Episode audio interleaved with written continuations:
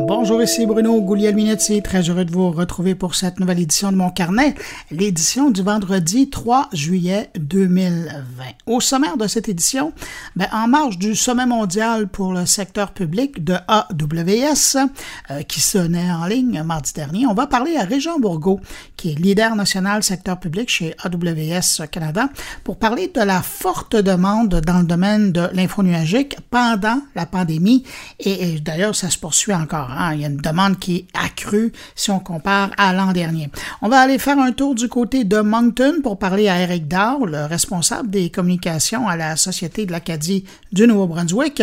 Ils viennent de mettre en ligne un portail bilingue de vérification des faits dans le contexte de la COVID-19, un méchant défi. Et puis, on va aller rejoindre le grand patron d'Infopresse, Arnaud Granata. Infopresse qui organise le 7 juillet prochain une conférence virtuelle intitulée Événementiel post-COVID-19. Avec lui, on va parler de ça, mais on va également parler du boycottage de Facebook par les grandes marques et de bien d'autres sujets.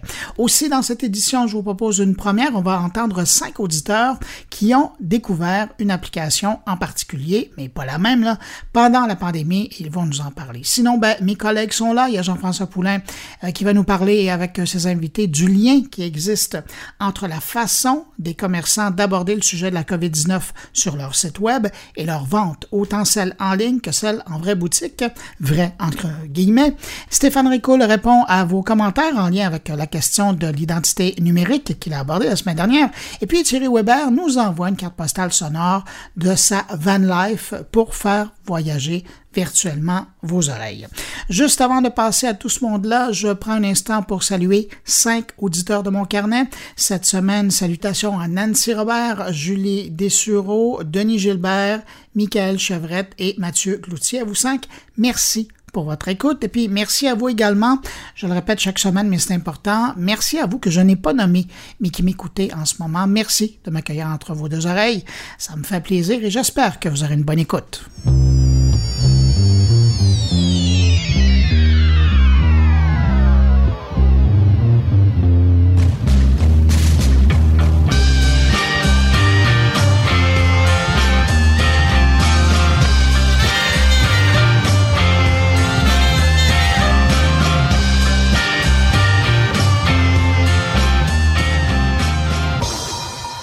Me permettrez de ne pas parler donc de boycottage de Facebook en ouverture de l'actualité. Hein, je viens de le dire, on va en parler un petit peu plus tard avec Arnaud Granata d'InfoPresse.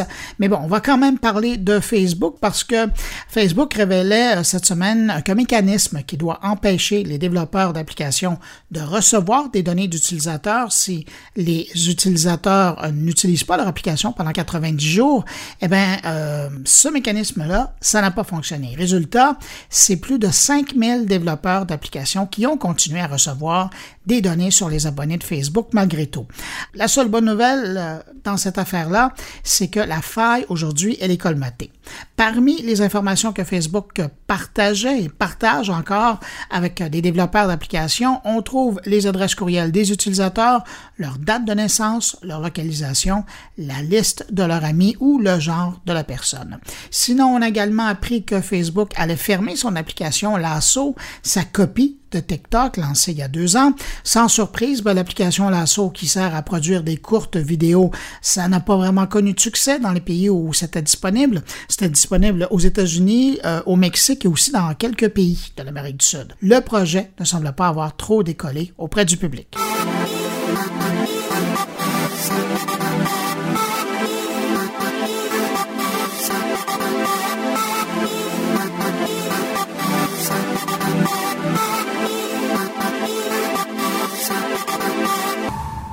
Parlant de Facebook, il y a Google qui a retiré de sa boutique Play Store plus de 25 applications Android qui volaient des identifiants Facebook. Un retrait qui suit une trouvaille faite par les gens de la société de cybersécurité Evina euh, qui a tiré l'alarme en détectant ces 25 applications malveillantes. Au total, on dit que ces applications qui ont euh, toutes été créées par le même développeur auraient été téléchargées plus de 2,3 millions de fois. Un conseil, si ce n'est pas déjà fait, activez donc l'authentification à deux facteurs de Facebook. Ça réglera le problème si vous vous faites voler vos identifiants. C'est vrai pour Facebook, mais c'est également vrai pour tous les autres services en ligne qui offrent la double authentification. Maintenant, si vous êtes curieux de savoir euh, si vous avez de ces applications sur votre téléphone Android, ben voici quelques noms en rafale. Super Wallpaper Flashlight, Wallpaper Level, Contour Level Wallpaper, iPlayer and iWallpaper, Color Wallpaper, Powerful Flashlight et Daily Horoscope Wallpaper.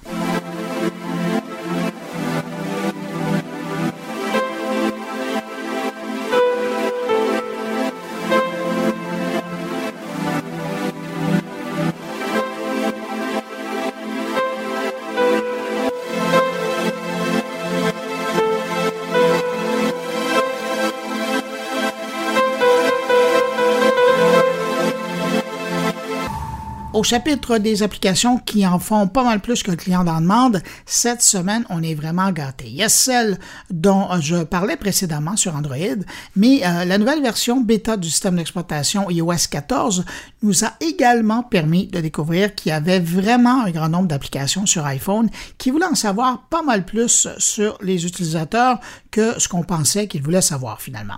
Le premier de la parade, ben, c'est TikTok qui a encore une fois euh, été pris la main dans le sac alors que l'application actuelle euh, comme une version antérieure, espionne le presse-papier du iPhone.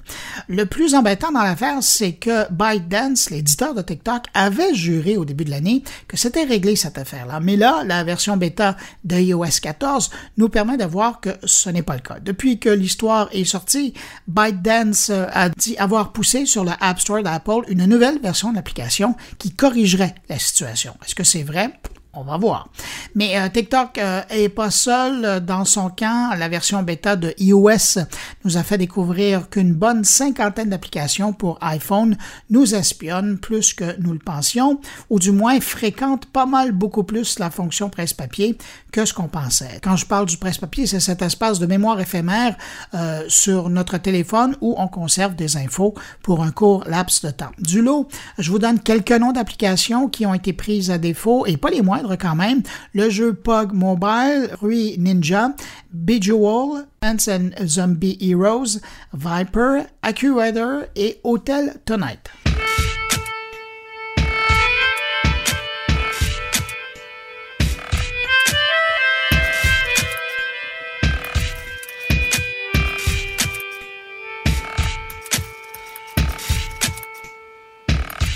Bon, je termine sur le sujet des applications curieuses avec un cas canadien, Fête du Canada oblige. C'est la presse canadienne qui nous apprenait cette semaine que l'application de Tim Horton est sous enquête par plusieurs commissaires à la vie privée au pays. Il semble que l'application pourrait recueillir et utiliser des données sur les déplacements de ses utilisateurs lorsqu'ils font autre chose que se commander des beignes ou un café pendant la journée. Le commissariat à la protection de la vie privée du Canada, de l'Alberta et de la Colombie-Britannique et la Commission d'accès à l'information du Québec sont sur le cas de Tim Horton. Les commissaires veulent vérifier que la chaîne respecte bien les différentes lois sur la protection des renseignements personnels au pays et euh, si les utilisateurs de l'application ont vraiment donné un consentement valable pour leurs données de géolocalisation. De son côté, Tim Horton promet de coopérer à l'enquête et ajoute avoir récemment mis à jour son application pour limiter la collection des données de localisation.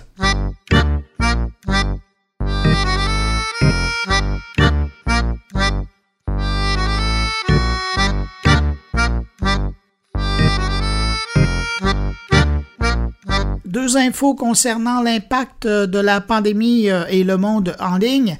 Euh, cette semaine, je prenais que pendant le confinement, les publications sponsorisées sur Instagram ont chuté de 30 Il y a la compagnie Social Bakers qui s'est penchée sur le travail des influenceurs depuis le début de la pandémie et celui du secteur du marketing d'influence pour voir l'impact du confinement mondial dans le secteur. En mesurant seulement l'utilisation du hashtag AD pour ad, pour publicité, Social Bakers euh, a immédiatement remarqué une baisse de 37% de ce type de publication sur Instagram depuis le début du confinement.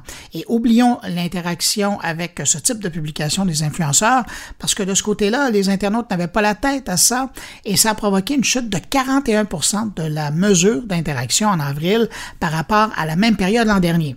Un autre effet de la pandémie, mais maintenant chez Twitch, euh, on peut dire que cette plateforme est l'un des gagnants du confinement. Twitch a enregistré plus de 5 milliards d'heures de visionnement pour la période d'avril, mai et juin, ce qui vient battre son record du premier trimestre euh, de 2020. Twitch avait alors un nouveau record d'utilisation.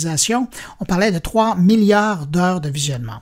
Et pour ceux qui aiment mettre les choses en perspective, la plateforme de diffusion vidéo d'Amazon a fait un bond de 83% comparativement à l'an dernier à la même période.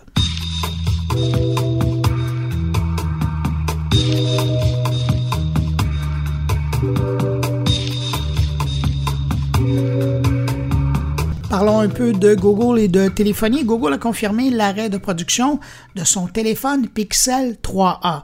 L'appareil qui a tout juste un an de vie et qui était vendu pour une bouchée de pain quand on pense à ce qu'il peut faire, euh, notamment dans le secteur de la photo. Et quant à moi, ben, ça aura été un de mes appareils préférés en termes de qualité-prix. On a appris aussi qu'en Europe, le Google Store a vendu tous les stocks de Pixel 3A et a mis un terme à la vente. Donc, pour euh, ceux et celles qui voudraient acheter un Pixel 3A là-bas, ben, le produit est toujours disponible auprès des revendeurs jusqu'à épuisement des stocks, selon le communiqué de Google. De ce côté-ci de l'Atlantique, toutefois, euh, le téléphone Pixel 3A est encore disponible à la boutique en ligne de Google, du moins j'ai vérifié juste avant l'enregistrement euh, du podcast, mais je ne pourrais pas vous garantir à quoi ressemblent les stocks. Entre nous, cette décision de Google, ça sent un peu l'annonce d'un nouveau téléphone de la même gamme de la part de l'entreprise. Alors, c'est à suivre et probablement très bientôt.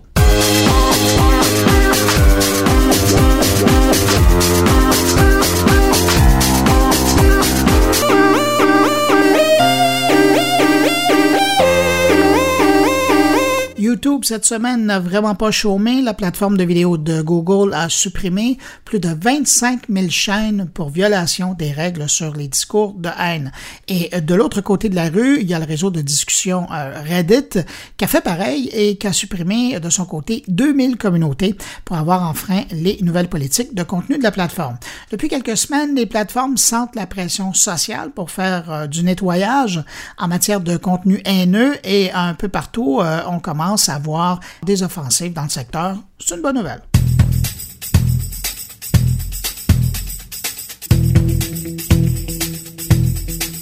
Spotify propose désormais son forfait Premium Duo au Canada pour 13 dollars par mois en France, si vous m'écoutez de là, on parle de 13 euros par mois.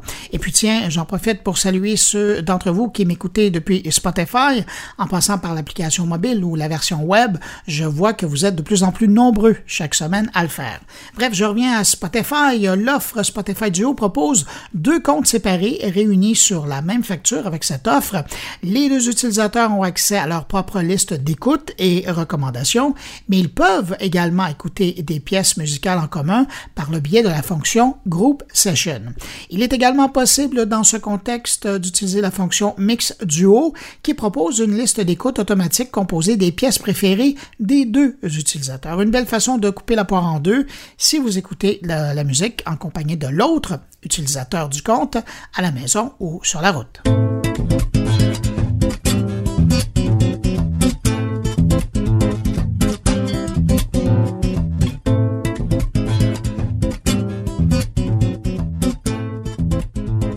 Je termine avec une très bonne nouvelle. Il y a trois mois, Druid Informatique mettait l'édition web d'Antidote gratuitement à la disposition de sa clientèle multiposte jusqu'au 30 juin 2020. Eh bien, cette semaine, le Grand Druide lui-même a annoncé que l'accès gratuit était prolongé jusqu'au 31 décembre. Mais je le rappelle, on parle euh, ici d'un accès à l'outil web pour les clients déjà payants de la trousse Antidote. Selon Druid, l'éditeur d'Antidote, à ce jour, 337 organisations de toute taille, entreprises et institutions d'enseignement, ont décidé d'utiliser la version d'Antidote Web. Au total, ça signifie plus de 1 256 000 utilisateurs.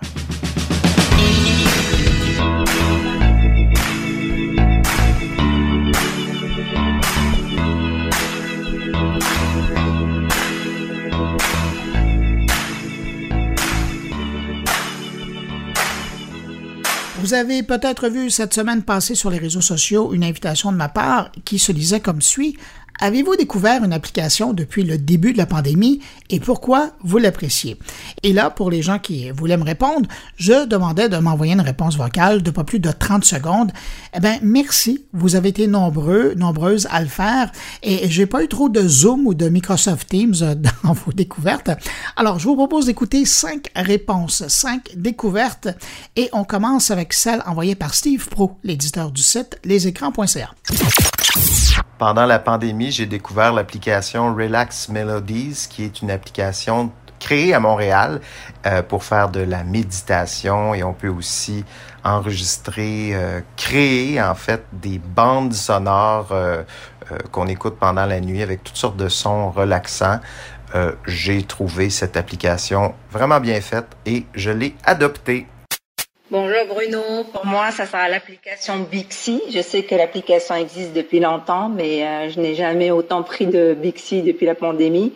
Donc, euh, puisque j'ai arrêté de prendre le métro et le bus, et je me déplace uniquement au vélo euh, pour le moment en tout cas. Donc, l'application Bixi simplifie mes déplacements, elle permet de déverrouiller mon vélo facilement et me permet aussi de suivre mon trajet. Donc, je la trouve géniale. Salut, c'est Max. Une des applications que j'ai découvertes récemment, puis que j'aime beaucoup, ça s'appelle Bowling Crew.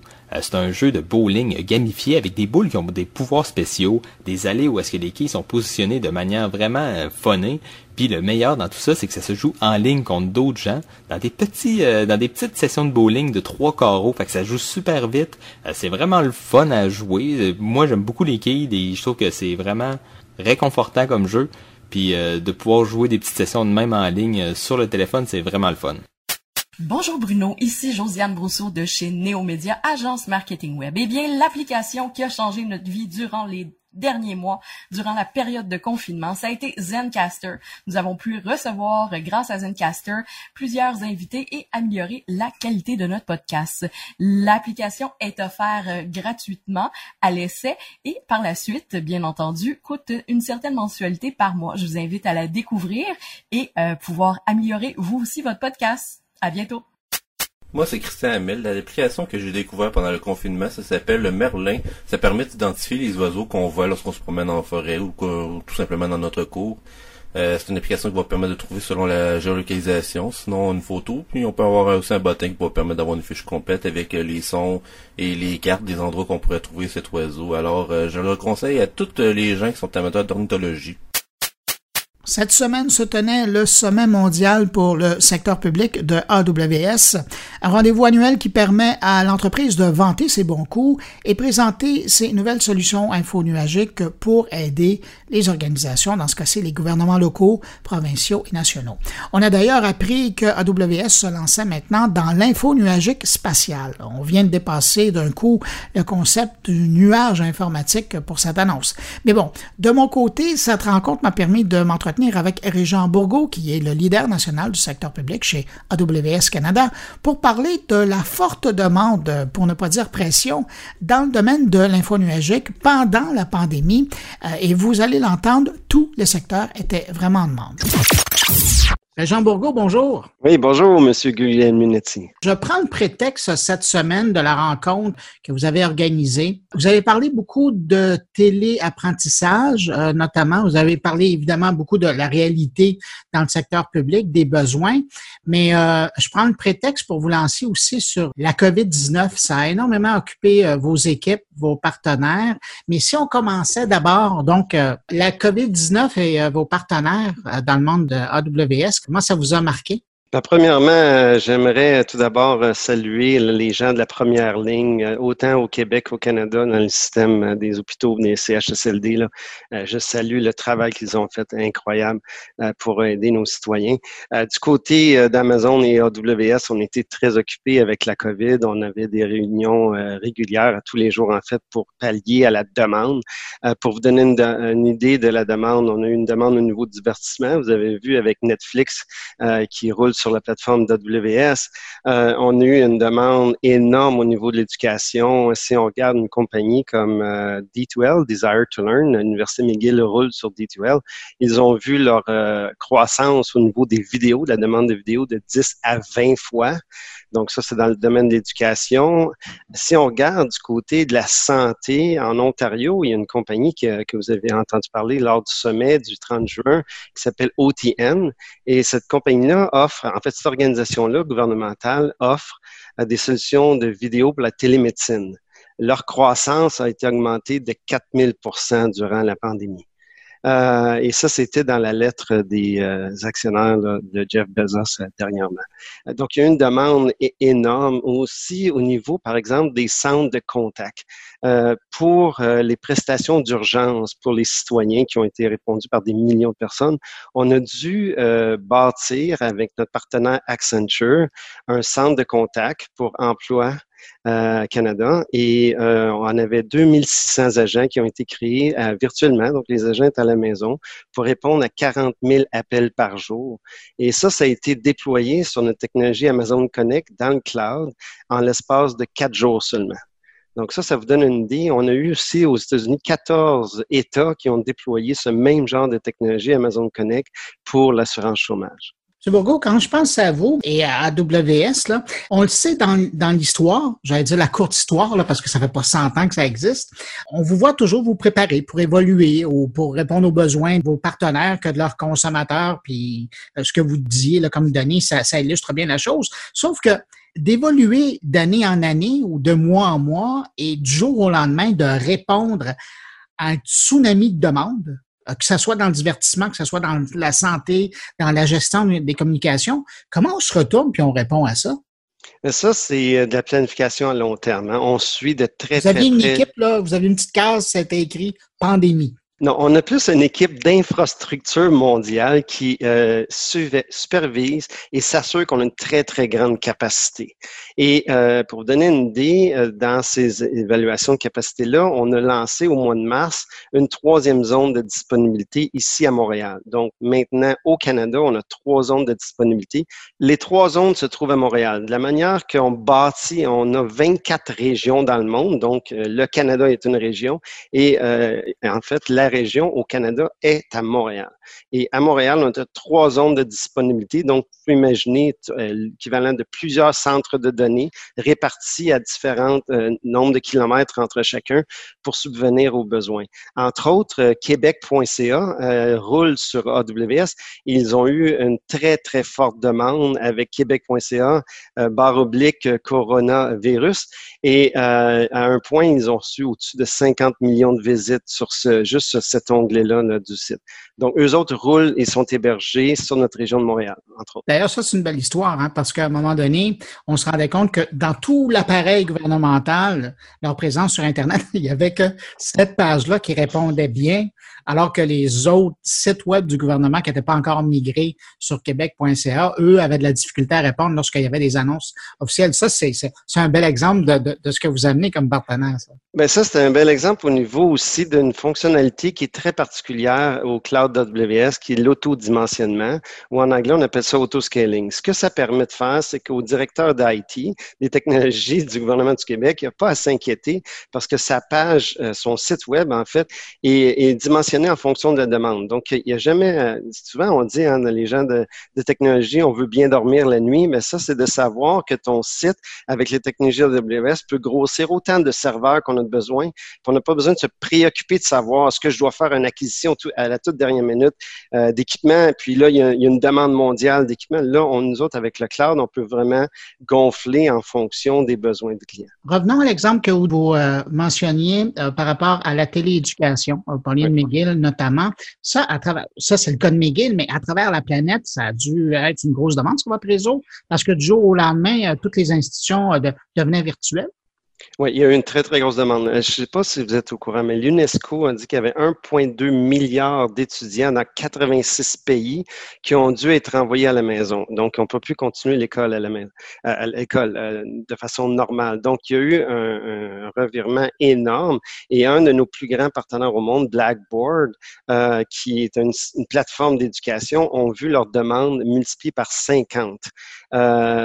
donc, définitivement, on doit aider ces une autre euh, école qu'on peut parler, c'est Humber College, qui est en Ontario. Les autres, ce qu'ils ont fait, ils ont déployé une technologie qui s'appelle Amazon AppStream. Vous voyez, ce que ça permet de faire, c'est que maintenant, les étudiants à la maison ont accès à 450 logiciels qui, avant, n'étaient pas disponibles, étaient seulement disponibles si j'allais dans les laboratoires. Vous savez, si on, on dans une université ou dans un collège, des fois, il y a des laboratoires spécialisés pour des logiciels très, très particuliers et on demande aux étudiants, voici les heures très précises que vous pouvez aller dans le laboratoire. Maintenant, on a donné accès à tous ces logiciels-là à partir de leurs ordinateurs à la maison. Donc ça, c'est Amazon AppStream.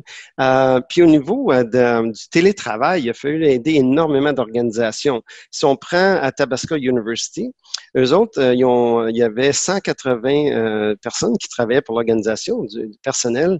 Ils sont allés à la maison, puis on a déployé une technologie qui s'appelle Amazon Workspaces. Donc, ça permet à n'importe quel type d'ordinateur, de déployer toute l'infrastructure requise pour pouvoir accéder au logiciel de l'organisation pour le télétravail. Euh, la compagnie Pacific Blue Cross dans l'Ouest qui fait des assurances, on est parti de zéro employé qui était en mode virtuel à 600 employés avec Amazon Workspace. Et ça dans un temps record. Je vous écoute, puis ben, évidemment, c'est pas pas terminé, puis vous allez devoir encore faire des, euh, j'allais dire des, pour utiliser le mot, des pirouettes pour pas dire des miracles, pour aider vos partenaires, les entreprises qui, veulent utiliser vos, solutions. Mais quand vous regardez ça, vos les quatre derniers mois qu'on a passés, mm-hmm. qu'est-ce que vous retirez comme leçon de ça? Ben, je pense que euh, on voit que le cloud, c'est euh, la nouvelle norme. Puis on voit comment ce que le cloud est très, très utilisé dans différents secteurs. On a parlé de télétravail, on a parlé d'éducation, on n'a pas parlé de recherche. Amazon a déployé un, budget de 20 millions pour aider la recherche. Puis une très belle histoire qu'on a en ce moment, c'est avec l'Université de British Columbia, le UBC, puis avec notre centre d'innovation euh, cloud qu'on a lancé au mois de janvier. Euh, eux autres, en partenariat avec plusieurs organisations, dont le Vancouver Coast Health Research Institute, les radiologistes du Vancouver General Hospital, AWS, Element AI, Sapient euh, Machine Learning, puis Extract AI. Ils se sont mis ensemble. On a déployé un modèle AI, euh, donc intelligence artificielle, pour faire euh, l'analyse de 3000 poumons qui venaient de sept pays euh, dans le monde. Donc, ces poumons-là avaient tous été infectés avec la COVID-19. Puis, on, fait ce qu'on appelle des, une analyse de CT scan en anglais ou la tomodensitométrique. Donc, ce qu'ils font, en TDM en français, c'est qu'on a fait l'analyse avec un modèle d'intelligence artificielle en mode open source, en code, en logiciel ouvert. Puis ça, ça va nous permettre d'étudier un nouveau patient qui arrive, par exemple, à l'hôpital, puis faire un TDM, puis savoir si la personne a euh, la COVID-19. Donc, nous, ce qu'on voit, c'est que les organisations qui ne sont pas dans le cloud aujourd'hui regardent le cloud de façon euh, comme une solution euh, très, très importante pour le futur. Donc, souvent, on dit, nous autres, que processus des années, on voit de plus en plus d'organisations qui vont se tourner vers le cloud. C'est intéressant parce que dans l'exemple que vous venez de donner, je me souviens, il y a d'autres centres comme ça à travers la planète et je me faisais la réflexion toujours quand j'avais vu ces, annonces-là, euh, ces centres-là étaient là pour améliorer la vie des gens. Dans le mhm. cas du centre de Vancouver, c'est carrément pour sauver la vie des gens. Oui, effectivement. C'est effectivement, c'est ce que.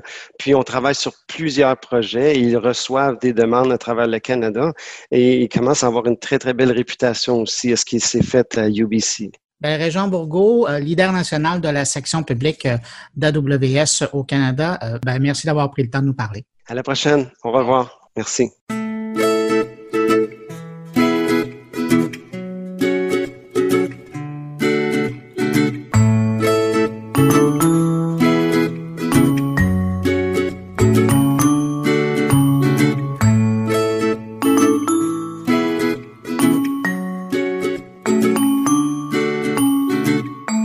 Je vous préviens, on va défier virtuellement les lois néo-brunswickoises le temps d'une entrevue. Je dis ça parce qu'actuellement, les Québécois euh, ne peuvent que passer au Nouveau-Brunswick, mais pas s'y arrêter, because la pandémie, comme on dirait en chiac.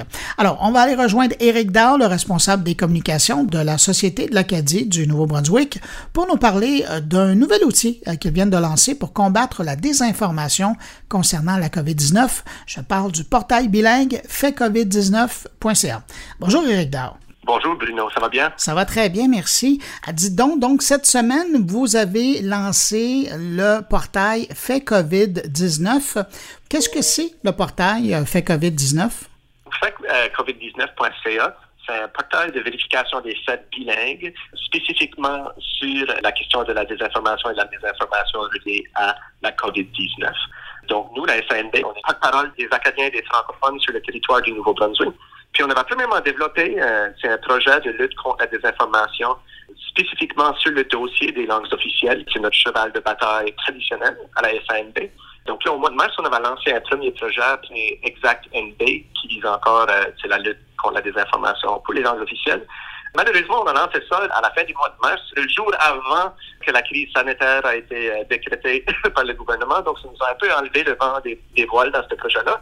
Mais ça a été en quelque sorte un mal pour un bien parce qu'on s'est posé la question ben, comment est-ce qu'on peut se servir de ce projet-là et les technologies qu'on avait développées. C'est pour les mettre à profit de la population dans le contexte de la crise euh, sanitaire qu'on vit actuellement. Donc là, on a par la suite euh, déposé un projet à patrimoine canadien pour les fonds destinés pour la promotion de la citoyenneté numérique. Et euh, donc là, ça nous a apporté sur un chemin le lancement de la plateforme FACOVID-19 qu'il y a eu hier. Comment ça fonctionne, FACOVID-19? Est-ce que vous avez une armée de journalistes qui se promènent à travers le web et les réseaux sociaux ou euh, c'est du traitement machine avec l'intelligence artificielle?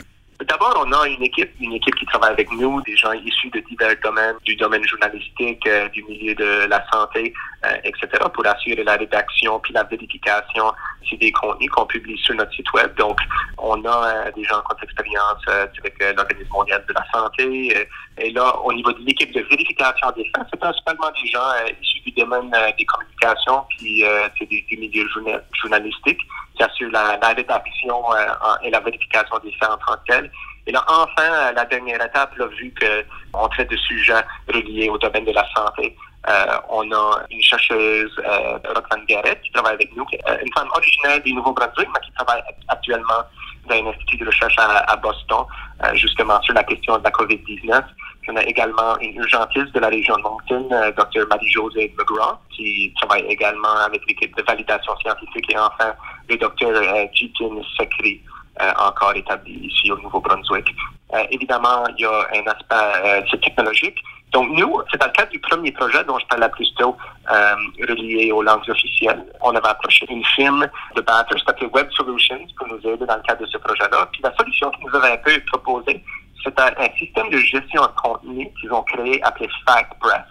Donc, FactPress, la façon que ça fonctionne, c'est que c'est un système de gestion de contenu où est-ce qu'on a intégré les normes du International Fact-Checking euh, Network ainsi que les normes de Schema.org, Facebook, Google, euh, Twitter, etc.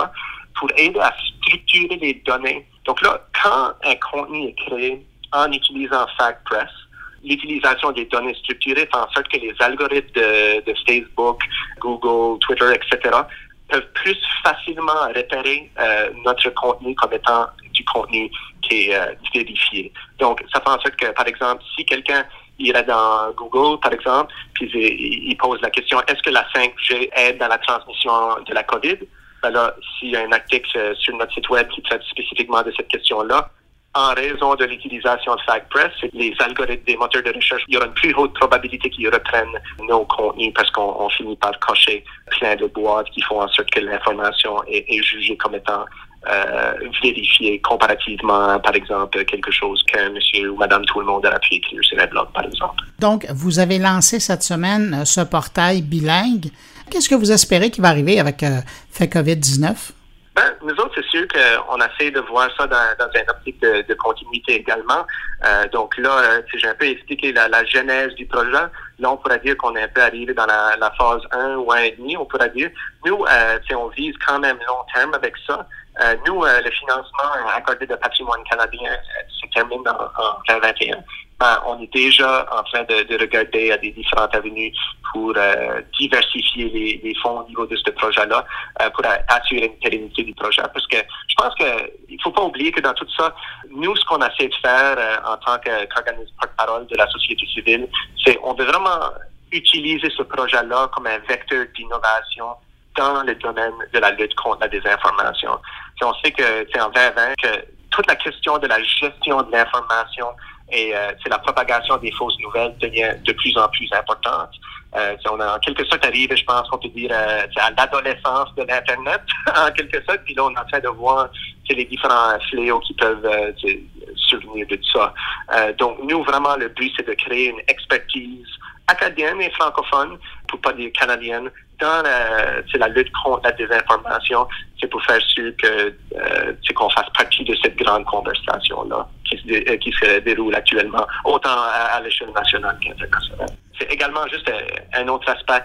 Nous également, on a, une visée euh, pédagogique également avec cette plateforme-là. Donc, c'est la vérification des faits, c'est dans le cadre de ce projet-ci, diffère un peu de ce qu'on pourrait appeler du journalisme traditionnel, dans le sens qu'on essaie de cheminer avec les gens et de les armer avec des outils qui vont permettre à augmenter leur résilience aux fausses nouvelles. Euh, c'est donc au niveau de notre méthodologie et tout ça, euh, pour essayer d'inculquer aux gens c'est certains outils au niveau de l'esprit critique qui leur permettra d'utiliser ces outils-là. Euh, c'est pas juste en, en, consultant notre site web, mais en consommant de l'information de façon plus générale. Eric Dor, responsable des communications de la Société de l'Acadie euh, du Nouveau-Brunswick, merci d'avoir pris le temps de nous l'expliquer et euh, de nous en parler. Merci beaucoup à vous, Bruno.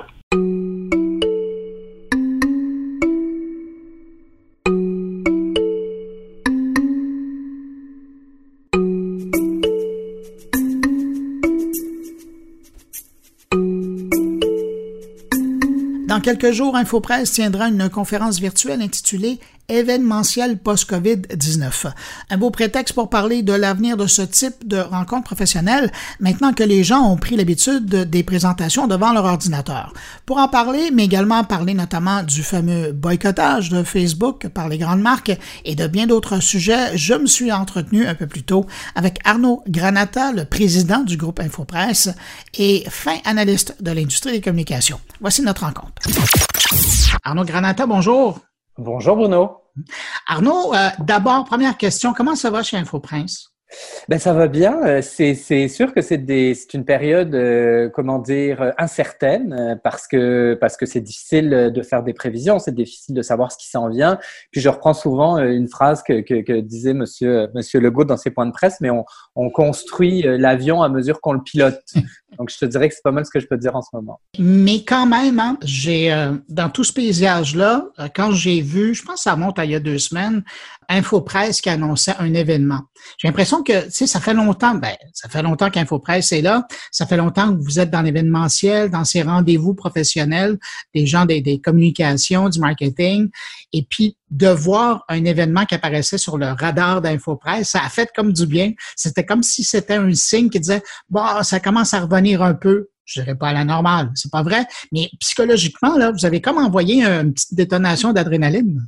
Ouais, ça, mais en fait, c'est juste pour revenir en arrière, nous, ça a été le, ça a été un peu la traversée du désert au mois d'avril quand on a euh, quand on a commencé le confinement au mois de mars. Nous, on, on, organisait des formations et des conférences euh, présentielles, donc on faisait rencontrer les gens. Donc c'est sûr qu'à partir du moment où on nous a dit les rencontres sont physiquement sont interdites, nous, ça a mis à plat à peu près tout notre modèle d'affaires, tout ce qu'on faisait. Donc, on a passé le mois d'avril à se demander comment on fait pour transformer les produits qu'on avait en présentiel, pour les transformer en ligne. C'est ce qu'on a fait. On est revenu le 1er mai avec euh, d'abord parce que c'est ça qu'on voulait mettre de l'avant, un programme de formation euh, complètement transformé et mis en ligne. Donc on a passé un mois à changer la pédagogie, à revoir les, euh, à revoir les, les façons de d'enseigner et on s'est dit ok là on est prêt à partir du 1er mai à proposer notre catalogue de formation. C'est la première chose qu'on a fait. La deuxième chose et ce qu'on a fait dans les deux dernières semaines, on s'est dit on fait comment pour transformer nos conférences physiques où là, c'est assez différent des formations parce qu'il y a une composante de rencontre, il y a une composante, il y a beaucoup plus de gens, il y a moins d'interactions. Oui, c'est le réseautage qui vient avec. Exactement. Donc, on s'est dit, euh, on va faire un test et c'est ce qu'on a fait avec la conférence euh, le, la semaine prochaine. Et on a décidé de le faire sur un sujet qui nous, nous préoccupait aussi, c'est comment on fait pour transformer un événement physique en événement virtuel. Et, et je crois que c'est un peu le but de cette conférence, c'est de réfléchir ensemble à ça va être quoi les événements à, demain dans un monde où on peut pas se rencontrer physiquement? Ben, justement, c'est un peu la question que je veux te lancer avant la rencontre qui va avoir lieu le, 7 juillet. Quand tu regardes ce qui s'est fait jusqu'à maintenant dans l'événementiel à travers les, mois qu'on a, on a passé, puis tu le dis, hein, chez vous, vous avez revu la formation, là, vous êtes en train de revoir euh, ces grandes rencontres où il y a énormément de gens qui, qui se rencontrent. Comment tu vois le, le futur de ces rencontres-là, de ces événements-là? Mais moi, ce que j'ai vu, c'est il y, a énormément de webinaires qui se sont donnés dans les derniers mois, des choses gratuites, des choses payantes. J'ai assisté à plein de choses. J'ai assisté la semaine dernière à Collision, une espèce de grosse conférence de, plusieurs jours entièrement en ligne, où il y avait énormément, énormément de contenu. Je pense que le nerf de la guerre, c'est euh, un, la qualité de la réalisation de ces conférences-là, parce que c'est pas vrai qu'on va passer trois heures ou sept heures devant un écran avec des Skype puis des Zooms un peu boboches. Puis la deuxième chose, c'est la qualité des interactions. Je fais pour savoir qui est là Comment je fais pour faire de réseautage avec ces personnes-là. Donc, je pense que nous, un des défis qu'on s'est donné la semaine prochaine, puis c'est sûr que ça sera pas parfait, mais c'est à la fois de donner un contenu de qualité et de d'essayer de favoriser les interactions. Parce que moi de tout ce que j'ai vu j'ai rien trouvé encore euh, de, de formidable. Je pense qu'il va falloir construire des choses dans les mois qui s'en viennent. Il y a des plateformes qui existent euh, aux États-Unis au Québec. Et, et, mais il va falloir trouver un les bonnes plateformes puis deux la bonne façon de faire. Parce que c'est pas vrai. Puis ça on l'a vu avec nos, nos avec notre programme de formation. On peut pas prendre une conférence présentielle puis se dire on va faire un copier-coller la mettre en ligne je mm. pense qu'il faut adapter la façon de livrer les contenus adapter l'horaire. Euh, donc, c'est tout ça, à mon avis, qu'on va apprendre dans les prochains mois.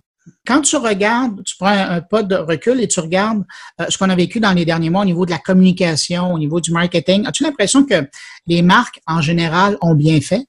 Moi, je pense que les marques ont en tout cas bien fait au début de, de, de rien dire puis d'attendre. J'ai vu beaucoup de messages d'empathie. Les marques étaient pas mal sur leur garde. Je pense qu'on revient dans une relance avec le déconfinement et les entreprises sont en, sont en mode communication euh, vente parce qu'elles sont obligées de se remettre en mode vente. Oui, je pense que les entreprises ont globalement bien fait. Elles ont été empathiques. Elles sont un peu plus commerciales aujourd'hui puis c'est normal. Je pense que le défi, ça va être de rassurer les consommateurs, de faire revenir les consommateurs aussi dans les magasins, de faire revenir les consommateurs ou les, clients pour les, gens qui font du B2B dans des événements. Donc, je pense qu'il va y avoir un gros travail d'éducation dans les, euh, dans les prochains mois. Puis le mot réinvention, là, nous, on l'a mis partout. Je sais que le domaine de la culture euh, l'aime moins, mais dans le cadre du domaine des affaires, euh, c'est pas vrai qu'on va attendre euh, que le train passe. C'est sûr qu'il faut agir. C'est sûr qu'il faut tester des choses. Puis je pense que les entreprises qui vont être les plus performantes demain sont celles qui vont se réinventer puis tester des choses un peu en mode laboratoire en ce moment, parce qu'il n'y a personne qui a de solution.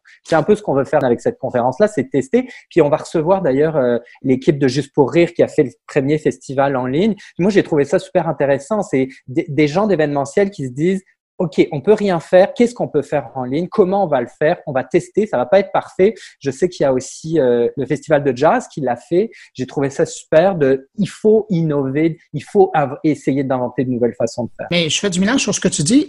Quand je regarde les gens qui ont présenté des choses en ligne, parce que c'était là où on les présentait, je pense que l'innovation, en guillemets, elle vient beaucoup plus des gens de l'humour. Je pense notamment à des Phil Roy ou des Rachid Badouri qui offrent des performances en ligne ou contrairement à ceux qui offrent des webinaires, euh, on voit pas nécessairement les gens qui, qui, sont en formation, tandis que eux, et ils le demandent, c'est d'utiliser une technologie qui leur permet de voir une bonne partie de leur auditoire pour entendre la rétroaction. Ça, euh, c'est très près d'être euh, présent dans un endroit. Alors ça, c'est intéressant de voir, parce que je compare un peu au, festival de jazz. C'était chouette de les avoir sur YouTube, mais encore là, il manquait d'interaction avec. Euh, on voyait une performance, mais c'est tout.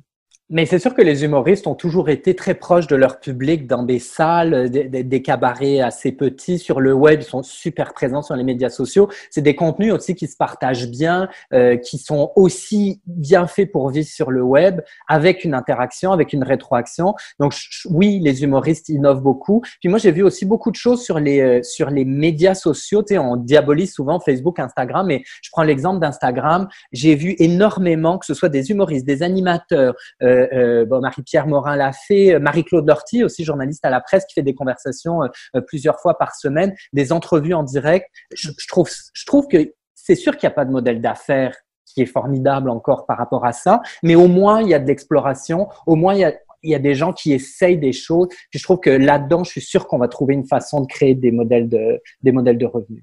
As-tu l'impression que le, monde des communications a pris le virage numérique dans cette pandémie, au Québec du moins? Ben moi, quand j'entendais déjà avant la pandémie des entreprises dire euh, on est en train de prendre notre virage numérique, le virage numérique, tu sais, ça fait euh, combien de temps que qu'on en parle? C'est dix ans, si c'est si c'est pas plus que ces entreprises-là auraient dû prendre le virage numérique. Je pense que celles qui l'avaient pas pris avant, qui n'étaient pas un peu euh, préparées, qui avaient même pas de site web transactionnel, ont dû se retrouver le jour de la pandémie euh, vraiment dans la merde. Alors que je crois que ceux qui avaient amorcé des choses, même si c'était pas parfait, ont la pandémie a accéléré ces transformations. Là, je prends l'exemple d'un détaillant qui avait un site web, peut-être pas parfait, mais qui vendait déjà en ligne. Mais avec la pandémie, et ça représentait, je sais pas, peut-être 20% de ses revenus. Avec la pandémie, ce 20% de ses revenus-là, c'est probablement ce qui lui a permis de tenir pendant la fermeture de ses magasins. Donc, j'ai l'impression que ce que ça a fait, c'est que c'est ce 20%-là, mais ben, il faut le, faut le faire grandir. Ça va devenir 30, ça va devenir 40. Puis peut-être que demain, ça va devenir 100%. Il y a, il y a je voyais Microsoft qui annonçait qu'ils ferment l'ensemble de ses magasins. Il y, a, il y a plein de compagnies, à mon avis, qui ne vont plus revenir en physique et qui vont prendre la place en virtuel parce qu'il y a une place à prendre. Et je, fais juste un, parallèle avec, euh, encore une fois, avec les formations qu'on donne, mais on s'est rendu compte, quand on a commencé à faire de la formation en ligne, on s'est dit, c'est une phase de transition est-ce qu'on le donnait déjà avant On l'a, on l'a rendu euh, disponible pour l'ensemble de notre catalogue, mais on va revenir après à du présentiel et on fait des sondages auprès de notre clientèle et peut-être qu'il y a un pourcentage de gens qui vont vouloir retourner en présentiel, même quand il y aura un vaccin. Mais je pense qu'il y a beaucoup de gens qui ont découvert que euh, assister à des événements, se former en ligne, c'est facile, accessible d'accès et c'est c'est plaisant, ça, ça, on apprend. Donc, je trouve que, à mon avis, il va y avoir un leg, si je peux appeler ça comme ça, de cette, de cette crise-là. C'est que les gens vont avoir pris des habitudes et ça, c'est fait pour rester. En terminant, depuis quelques jours, on voit cette, ce mouvement de boycottage de publicité sur les réseaux sociaux des grandes marques, des joueurs canadiens, des joueurs québécois maintenant ont aussi annoncé qu'ils s'embarquaient là-dedans. Comment tu décodes ça, toi? Ben moi, euh, j'ai envie de dire ça a pris ça parce que ces marques, euh, il y a bien des occasions où elles auraient pu euh, boycotter Facebook et, d'autres qui, tu sais, je veux dire, les, on en a parlé souvent à l'émission dans les médias et ailleurs, mais les groupes, les groupes haineux sur Facebook, c'est au nom de la liberté d'expression, Mark Zuckerberg qui peut permet à peu près tout et n'importe quoi sur cette plateforme. Euh, il est temps. Les entreprises arrivent maintenant parce que elles sont un peu mises au pied du mur parce qu'elles savent que euh, ça peut avoir des dommages sur leur, euh, leur marque dans les médias. Euh, donc, elles n'ont pas le choix. Moi, j'aurais aimé qu'elles prennent des, des euh, qu'elles prennent des, des décisions avant et que là j'ai l'impression qu'il y en a une qui a, en même temps c'est bien, on va pas s'en plaindre, mais que tout le monde est en train de suivre, c'est temporaire hein, aussi, je sais pas si tu as vu, mais tout le monde s'est mis sur pause, ils n'ont pas arrêté leurs investissements sur Facebook. J'ai hâte de voir ce qui va se passer au mois de septembre, au mois de décembre, au mois de janvier l'année prochaine, quand ces entreprises vont avoir besoin de Facebook, parce que Facebook est devenu un incontournable pour rejoindre des gens. Tout le monde, nous aussi, pour aller chercher des nouveaux consommateurs, des nouveaux clients, on va, on, utilise, euh, on utilise Facebook. Donc je pense que ça va peut-être inciter Facebook a changé un peu, mais je ne suis pas dupe. Je pense que ces entreprises, elles vont vite retourner à leurs investissements publicitaires. Arnaud Granata, président du groupe InfoPresse. Euh, je le répète, l'événement événementiel post-COVID-19, c'est le 7 juillet. Je présume qu'on peut aller s'inscrire à partir du site d'InfoPresse. Oui, c'est infopresse.com. Puis euh, écoute, c'est un événement test. On visait 50 euh, personnes, on en a 260 à date. Donc, c'était pas mal. Hein? C'est ce que je disais tout à. Arnaud Granatin, merci infiniment d'avoir euh, accepté l'invitation. Merci Bruno, ça a été super intéressant. Merci. À une prochaine, au revoir.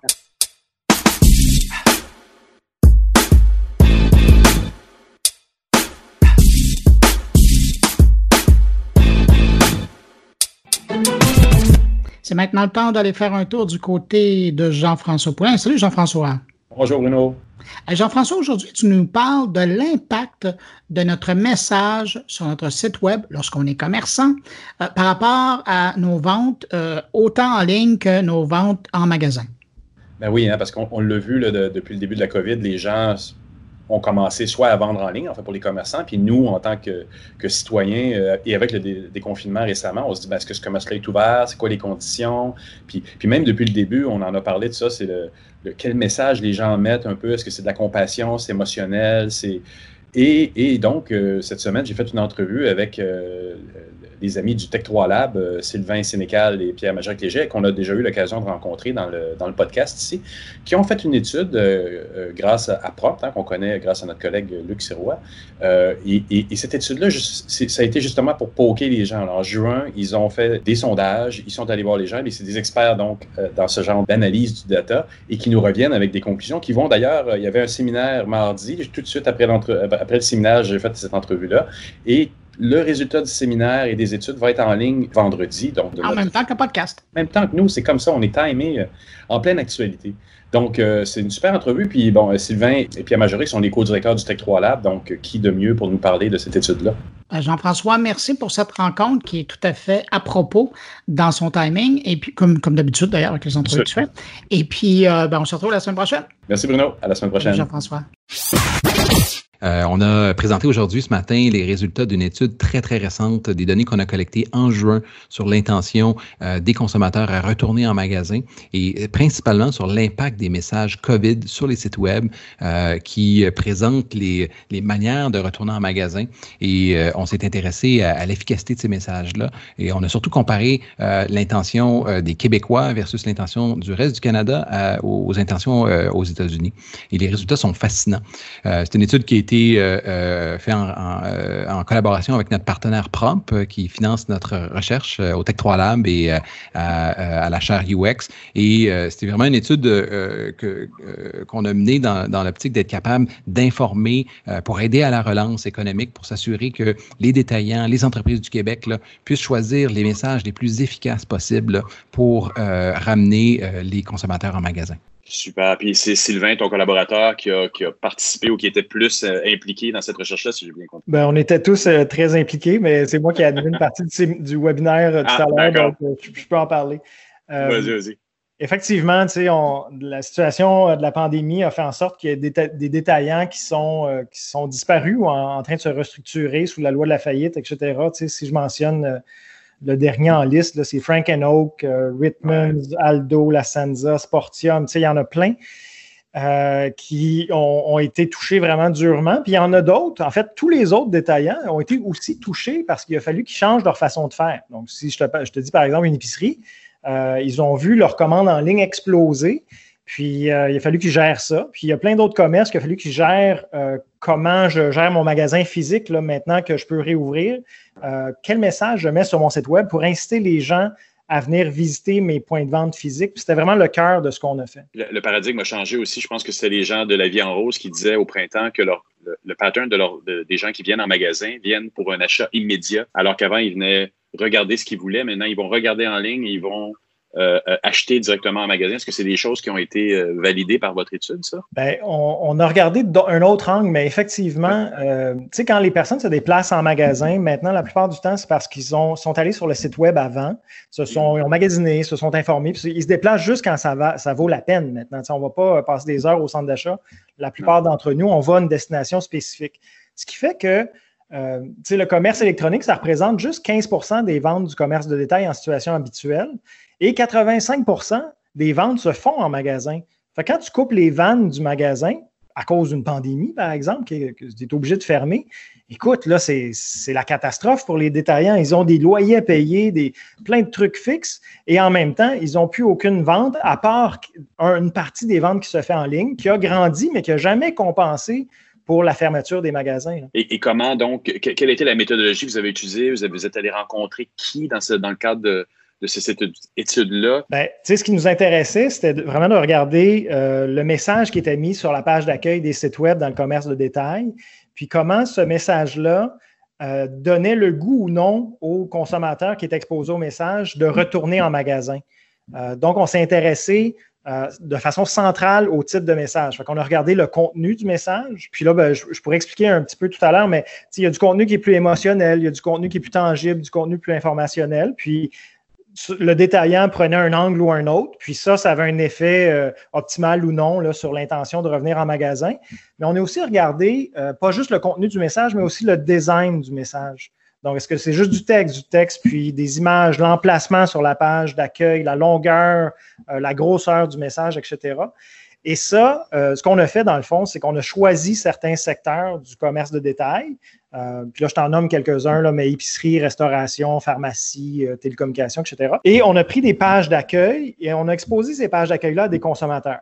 Donc, des, des pages d'accueil québécoises pour des consommateurs québécois, euh, des pages d'accueil de détaillants de d'autres provinces canadiennes pour les, autres provinces canadiennes et des détaillants américains pour des consommateurs américains. Donc, on est allé collecter des données par sondage dans ces trois régions géographiques-là en les exposant à des messages, à des pages web puis on mesurait ensuite euh, la confiance qu'ils avaient envers le message, la satisfaction et au final l'intention de retourner dans ce magasin-là, de ce détaillant-là. Et, je le rappelle parce que la dernière entrevue que j'ai faite avec Pierre Magéric remonte à quelques mois.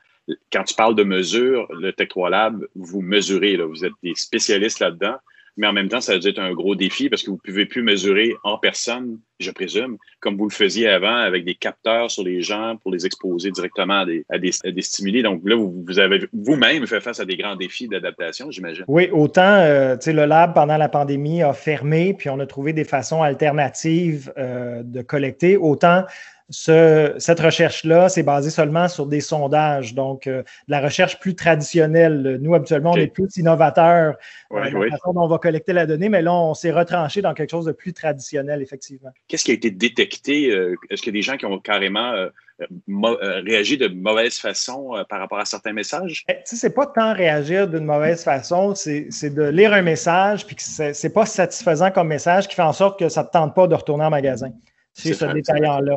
C'est pas qu'ils vont jamais y retourner, mais présentement, ce n'était pas le bon message à leur donner. Tandis que d'autres euh, d'autres détaillants, eux, sont de façon, je dirais, plutôt intuitive. Là. Ils n'avaient pas les résultats de cette recherche-là, mais ils, ont trouvé le bon angle, le bon ton, euh, la bonne visibilité. Et eux, euh, vraiment, là, ils avaient des intentions de revenir en magasin beaucoup plus grandes que certains de leurs compétiteurs au Québec dans le même secteur. par exemple, des pharmacies, là, il y en avait euh, celui qui performait le mieux, c'était une pharmacie. Puis dans le, bas du classement d'intention de revenir en magasin, il y avait aussi des pharmacies québécoises. Donc, à l'intérieur d'un même secteur dans le commerce de détail, euh, ils ont utilisé des messages différents de façon euh, un peu pressée, peut-être intuitive, ce qui pensait être le bon message. Puis il y en a que c'était pas optimal, puis les consommateurs étaient moins confiants de retourner dans ces magasins-là. Les résultats les plus euh, fascinants, puis Sylvain va les présenter dans un instant, c'est le fait que les résultats sont complètement différents pour le Québec que pour le reste du Canada et les États-Unis. Et c'est là que euh, l'importance de faire de la recherche auprès des consommateurs québécois, euh, puis des efforts qu'on a fait en collaboration avec Prom, d'aller à la rencontre des consommateurs québécois, parce que on va avoir tendance, on a tellement d'informations de, de, pour, pour nous aider à prendre des décisions.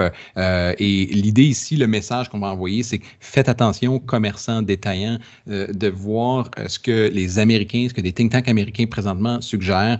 Présentement, nos résultats suggèrent que c'est pas la meilleure façon, c'est pas les meilleurs messages pour les adresser. Donc, Sylvain, euh, parle-nous donc euh, des, principaux résultats. Ouais, juste un exemple de ça au niveau du contenu du message. Donc, vraiment, tu sais, ce qui a été véhiculé. Tout à l'heure, Jean-François, je te disais, il y a trois catégories qu'on a identifiées émotionnel, informationnel, tangible. Émotionnel, c'est du type on est avec vous, on lâche pas. Euh, donc, ça, c'est un type de message qu'on peut mettre sur le site web d'un détaillant, effectivement. Un autre informationnel, on est plutôt dans euh, on a revu nos façons de faire, euh, nos heures d'ouverture, etc. Et le tangible, lui, c'est très pratico-pratique. C'est dire, ben, il y a deux façons d'acheter chez nous. C'est en ligne, mais ensuite, vous pouvez attendre pour votre livraison ou venir dans le stationnement, puis on va vous. Quelqu'un va aller vous porter votre commande, etc. Tu sais, des, des choses très pratico-pratiques, très tangibles. Donc, ces trois catégories-là, euh, on voit que selon la région géographique, c'est complètement différent. Par exemple, aux États-Unis, ce qui fonctionne très, très bien, c'est l'émotionnel. Puis là, on parle dans la période de temps de, juin, où est-ce qu'on a collecté les données. L'émotionnel aux États-Unis, c'est ce qui amenait le plus d'intention de retourner en magasin chez les détaillants. Au Québec, c'est le pire. La pire façon de faire, c'est d'avoir ce message-là présentement. puis il y en a qui l'ont ou qui l'ont encore. un détaillant québécois qui utilise un, contenu émotionnel, c'est pas la meilleure façon. On est plus dans le tangible. Donc, ou c'est plus la meilleure façon. C'est pas où c'est plus. Ça évolue aussi, j'imagine. C'est ça qui est intéressant. nous, on a pris un, on dirait un coup de sonde au mois de juin. Euh, peut-être que des messages chez un détaillant spécifique du mois de juin ont évolué dans le temps, puis qu'au mois de mars, il était plus émotionnel, puis qu'avec l'évolution de la situation au Québec, ils se sont rendus vers une autre catégorie de messages, ou peut-être qu'ils ont toujours eu ce message-là. Tu nous, on a pris juste un, coup à un moment donné en juin.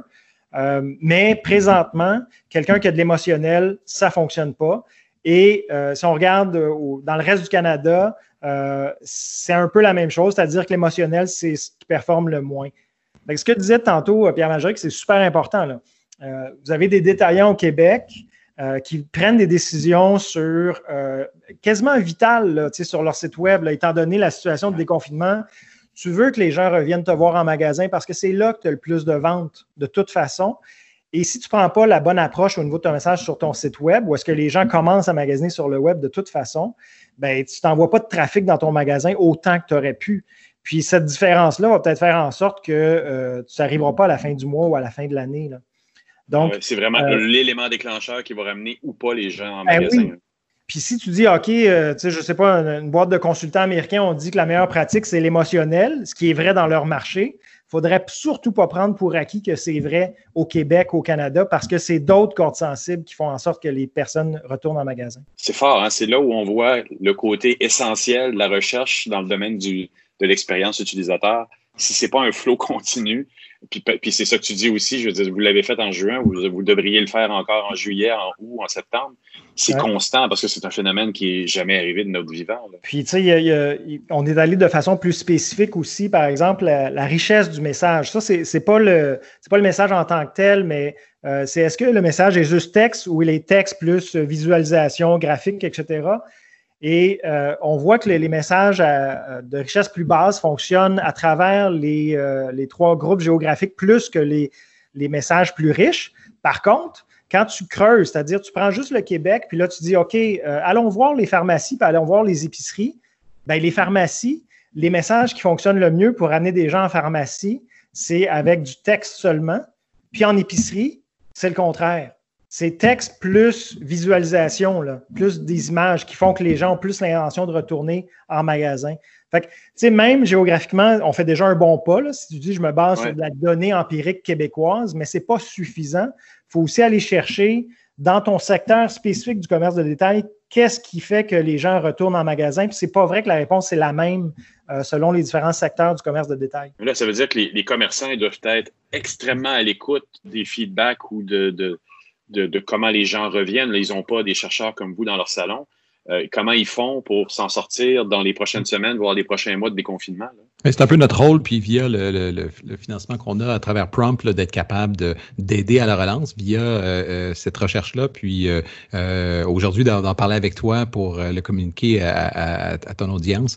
on a, on va rendre le, rapport disponible gratuitement sur le site web de la chaire UX, ainsi que la vidéo du webinaire qu'on vient d'offrir gratuitement. Donc, mm. il sera sur YouTube. donc, si des gens veulent le réécouter et de voir un peu les, les, les insights, là, euh, issus de cette recherche-là euh, dans le but de, pouvoir euh, le plus possible mobiliser les, résultats de, cette recherche. Puis l'idée de ces résultats-là, c'est de les sortir rapidement, c'est que c'est maintenant qu'il faut avoir le bon message sur son site web parce que c'est critique, la relance des détaillants au Québec. C'est une, industrie parmi tant d'autres qui est affectée, mais elle est vraiment affectée. Ah, merci, Jean-François. merci. merci. Merci, à bientôt.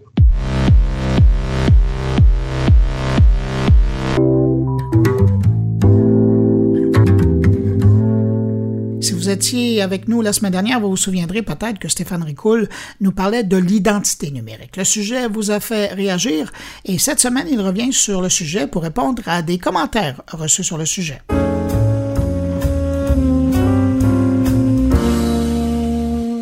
Mon précédent billet portait sur l'importance que notre gouvernement aille de l'avant avec son projet d'identité numérique et avec quelques réserves associées, dont celle de la gouvernance. C'est ce point qui a soulevé le plus de remarques suite à sa parution. Je vous dirais à juste titre, car aucun gouvernement de partout dans le monde ne peut prétendre être d'une efficacité redoutable dans la livraison de projets informatiques pour toutes les bonnes et toutes les mauvaises raisons que l'on connaît. De là l'importance de partir un tel projet du bon pied, histoire de maximiser les chances de livraison. Cette gouvernance se devra d'être décentralisée et déverticalisée. À ce propos, Gilles Babinet, pour l'Institut Montaigne, écrit Cette verticalité uniquement descendante est évidemment contestée, parce qu'elle nie le plus souvent la nature même des individus. Cette forme de négation aboutit à la brutalisation du commun des mortels par la complexité des processus bureaucratiques. La construction de la norme et des politiques publiques nouvelles ne fait que peu l'objet de concertation avec les usagers. Il parle ici de la réalité française, mais que nous pourrions transférer chez nous qu'avec peu de modifications, si, dans le cas du projet d'identité numérique, l'usager, donc le citoyen, n'est pas partie prenante dès le départ. Si je me fie à ce qui peut marcher avec des projets innovants, qui font grandement appel au numérique, je me dis que chaque ministre, chaque haut fonctionnaire et chaque partie prenante du gouvernement dans ce projet devrait participer à des séances de réflexion où sont mixés l'ensemble des parties impactées, soit le monde des affaires, mais aussi la partie civile de notre société. Pour la partie civique, j'ai bien confiance que le gouvernement va l'inclure de par sa nature en termes de gestion des risques. En gros, on parle d'ateliers de co-création composés d'une représentativité de notre société. Ou encore une fois, pour paraphraser Gilles Babinet, il faut que l'État redevienne capable en matière de gouvernance de projet et maîtrise les subtilités de la conception de type design thinking. Et ce n'est pas moi qui le dis ici. Avec une gouvernance solide, bien réfléchie, alors nous pourrons nous mettre en mode plateforme, comme l'Estonie, avec une multitude de services numériques qui pourront être rendus et qui pourront aussi évoluer facilement, puisqu'avec une valeur ajoutée non plus basée sur la technologie, mais plutôt sur la donnée. De plus, et c'était un des commentaires formulés suite à l'apparition de mon dernier billet, que je me permets de reprendre ici, il sera impératif que la gouvernance de ce projet puisse apporter une assurance quant à la transparence, à la sécurité, au coût des opérations et voire même puisse faire en sorte que ce projet soit une source de revenus pour les citoyens. Deux autres points importants sont ressortis lors de l'annonce de ce projet. La technologie, qui sera utilisée basée sur la blockchain, et l'absence d'un consensus avec le gouvernement fédéral. Sur ce dernier point, il faudra effectivement que le fédéral soit considéré dans la gouvernance de ce projet, car on peut se permettre de penser qu'en tirant ou en étant les premiers avec ce genre de projet, on jette les bases de ce qui pourrait être une norme et que l'on souhaitera forcément homogène à travers un pays et non pas seulement une province. Ça nous permettra de ne pas avoir à négocier plus tard pour ne pas devoir tout recommencer quand le fédéral s'y mettra. Quant à l'inviolabilité de la blockchain, qui semble être de plus en plus remise en question, comme le soulignait Michel Blanc dans son propre billet sur le même sujet, et qui faisait référence au Blockchain Security Issues 2019, pourquoi ne pas prendre réellement une longueur d'avance sur tout le monde et y aller avec l'informatique quantique? Là au moins, on ferait figure de nation pionnière.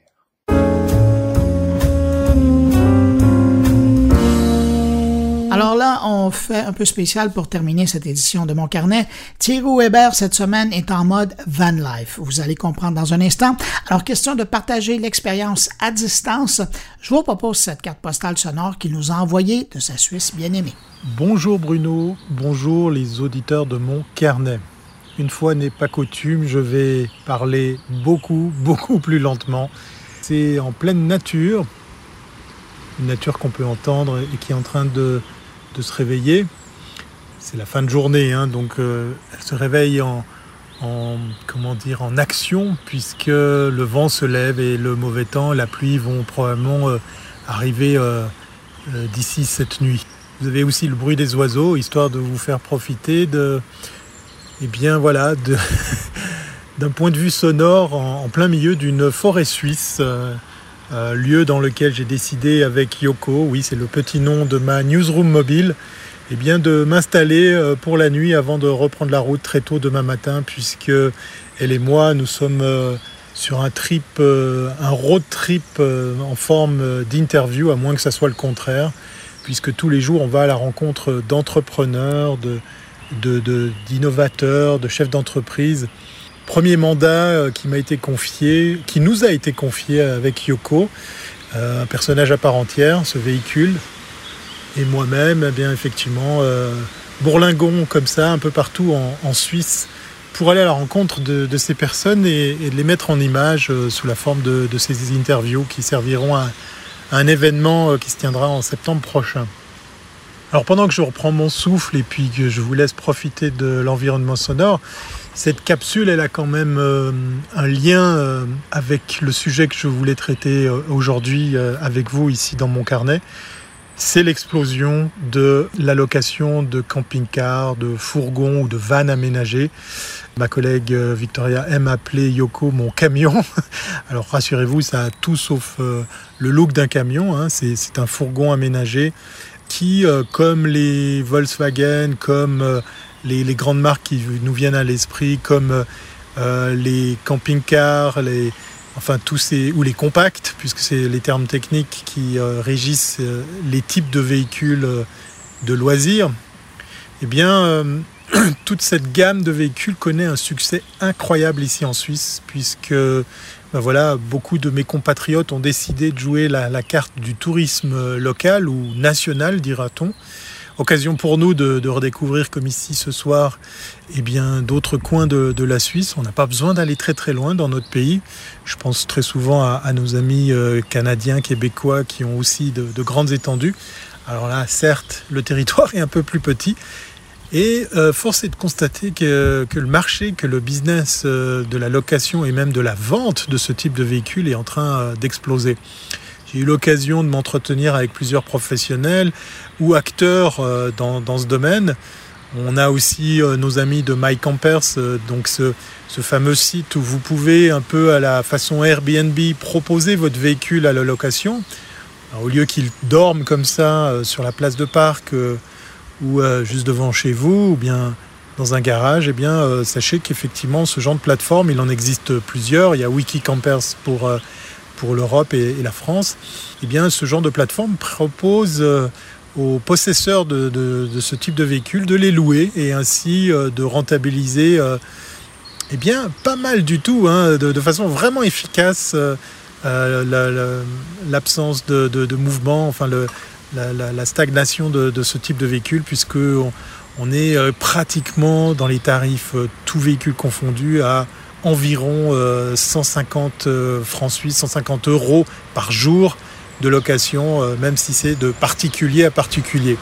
Et comme la plupart de, ces plateformes conseillent aux loueurs de, proposer le véhicule sur 4 voire 5 jours minimum, je vous laisse faire le calcul des revenus que cela peut engendrer. Alors en, période de crise, puisqu'il faut, faut rappeler qu'il y, a cette crise du, Covid ou de la Covid, eh bien, euh, il y a la location, mais il y a aussi l'achat.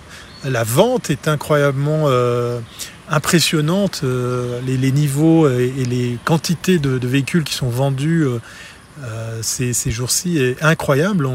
A plusieurs médias suisses qui en parlent déjà depuis un bon mois, hein, puisque le, beau temps est quand même de, retour. Enfin, le, soleil, le chaud sont là bien bien présents. Et force est de constater qu'il y a des gens qui sont euh, carrément euh, partants pour acheter euh, un nouveau véhicule neuf entre 60 000, 70 000, voire 90 000 ou 90 000 francs pour eh bien partir à l'aventure ici sur sol helvétique. Alors nos frontières s'ouvrent euh, j'ai discuté avec un tenancier de camping qui me disait ben, il a beaucoup d'annulations de nos amis euh, suisses-allemands qui avaient initialement prévu de venir ici dans nos contrées francophones, ici en Suisse romande.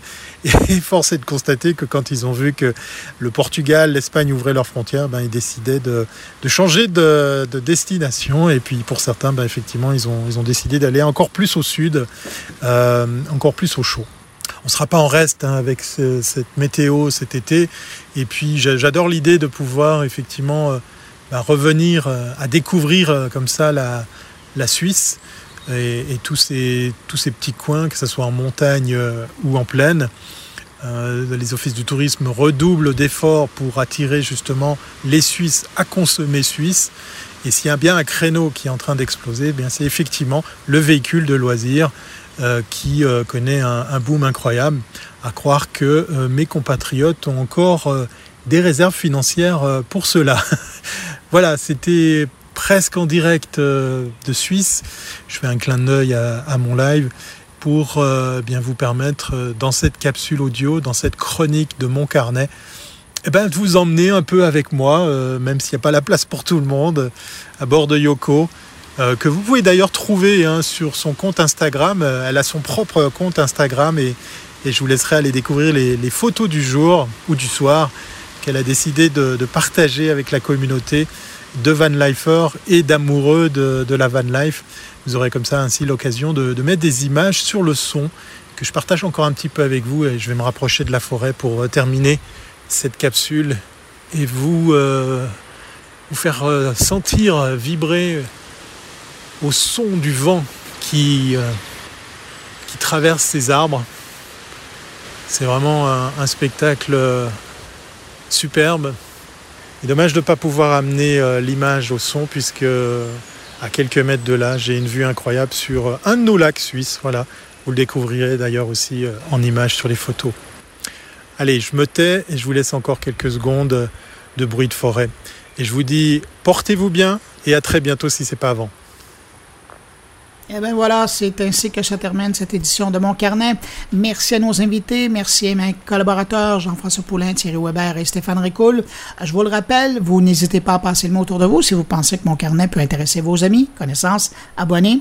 C'est simple, vous les invitez à passer visiter la plateforme de podcast de leur choix c'est sûr qu'ils vont trouver mon carnet. Sinon, ben, il y a toujours le blog moncarnet.com. Et si vous, vous désirez me laisser un mot, vous pouvez le faire en passant par les réseaux sociaux, en utilisant le hashtag moncarnet, en utilisant l'adresse en un mot podcast moncarnet, ça c'est en un mot, gmail.com ou encore par le blog moncarnet.com. Merci d'avoir été là. On se retrouve la semaine prochaine pour une nouvelle édition de Mon Carnet. Au revoir. Portez-vous bien.